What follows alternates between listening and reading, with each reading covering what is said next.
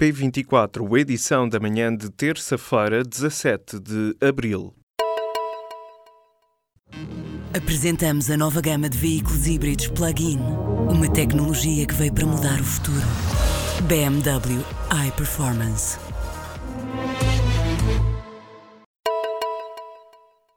O Ministro das Finanças deixa em aberto a possibilidade de aumentar os funcionários públicos no Orçamento do Estado para 2019. Em entrevista à rádio TSF, Mário Centeno não diz nunca uh, aumentos salariais dos funcionários públicos. O Ministro lembrou que o programa de recrutamento na administração pública vai abrir vagas para uma área que tem estado muito fechada a admissões. Na mesma entrevista, o Ministro das Finanças garante que o descongelamento das carreiras vai prosseguir para pelo menos 80% dos funcionários públicos. Mais respostas só quando for anunciado o orçamento para 2019, ano das eleições europeias e legislativas. O governo vai ajudar os pais sozinhos que não consigam pagar a renda. A medida faz parte de um anteprojeto do programa Primeiro Direito que prevê apoiar famílias monoparentais carenciadas ou idosos. Quem viva em condições indignas, seja português ou imigrante, mas não tenha capacidade financeira, vai poder candidatar-se a este apoio.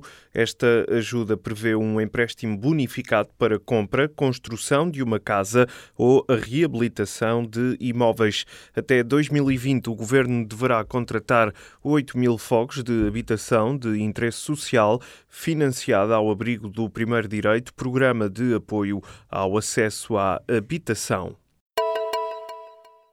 A deputada do PSD Madeira, Sara Madruga da Costa, vai devolver as verbas recebidas através do subsídio social de mobilidade. Em causa está uma notícia avançada no sábado pelo Expresso. Os deputados recebiam 500 euros semanais para custear as viagens até ao círculo eleitoral, independentemente de viajarem ou não. A maioria dos parlamentares solicitava depois, ao abrigo do subsídio de mobilidade, o reembolso correspondente das viagens efetivamente realizadas para os Açores e Madeira. A parlamentar social-democrata diz-se disponível agora para um debate em torno da revisão do sistema. O Banco de Portugal avançou com uma acusação à KPMG por falhas nas auditorias ao BES. O regulador acusa a consultora de ter cumprido em 2011 e 2012 as normas de auditoria e ter omitido em 2013 e 2014 as perdas identificadas no BESA.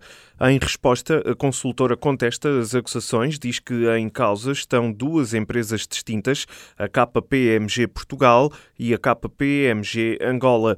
O público apurou que o processo contra a ordem nacional, movido pelo Banco de Portugal à atuação do auditor externo KPMG, no caso BES e BESA, está concluído.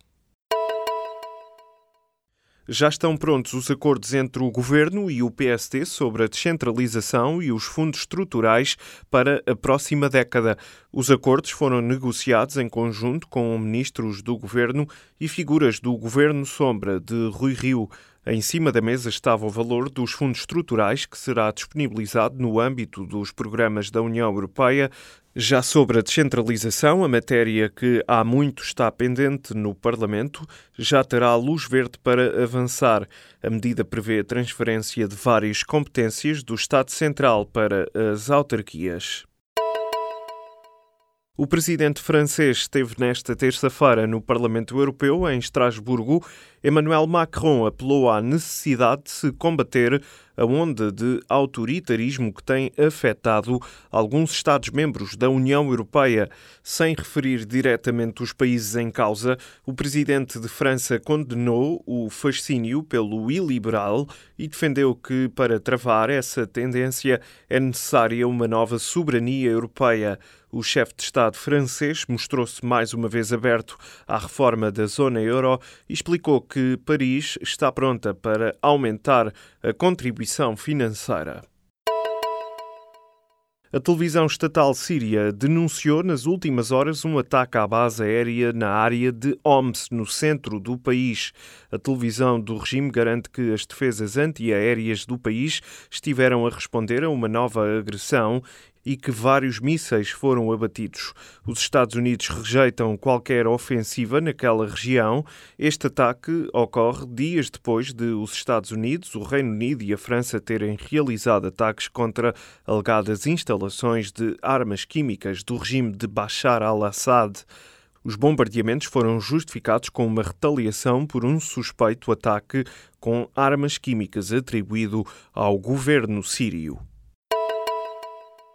Será que se corrermos mais depressa, aprendemos mais depressa e melhor?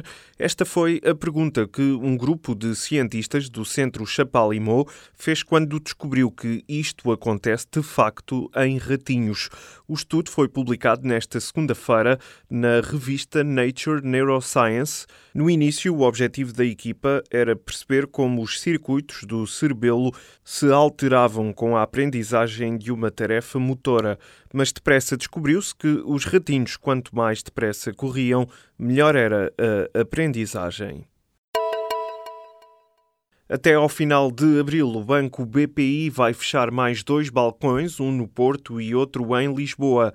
Segundo a agência Lusa, o número é idêntico ao que já tinha sido feito em março. O BPI vem reduzindo o número de balcões há vários anos, um processo que desacelerou mais recentemente, mas que não estancou. No final de 2017, o BPI tinha 431 balcões em Portugal. O politólogo luso-descendente Vasco da Costa foi detido na segunda-feira pelos serviços secretos da Venezuela. A informação foi confirmada pela irmã. Ana Maria da Costa revelou que um grupo de 30 agentes do Serviço Bolivariano de Inteligência arrombou a porta de casa do irmão e espancou-o, destruindo a habitação. Esta não é a primeira vez que Vasco da Costa é preso. Já tinha sido detido entre julho e outubro de 2014 pelo regime de Nicolás Maduro.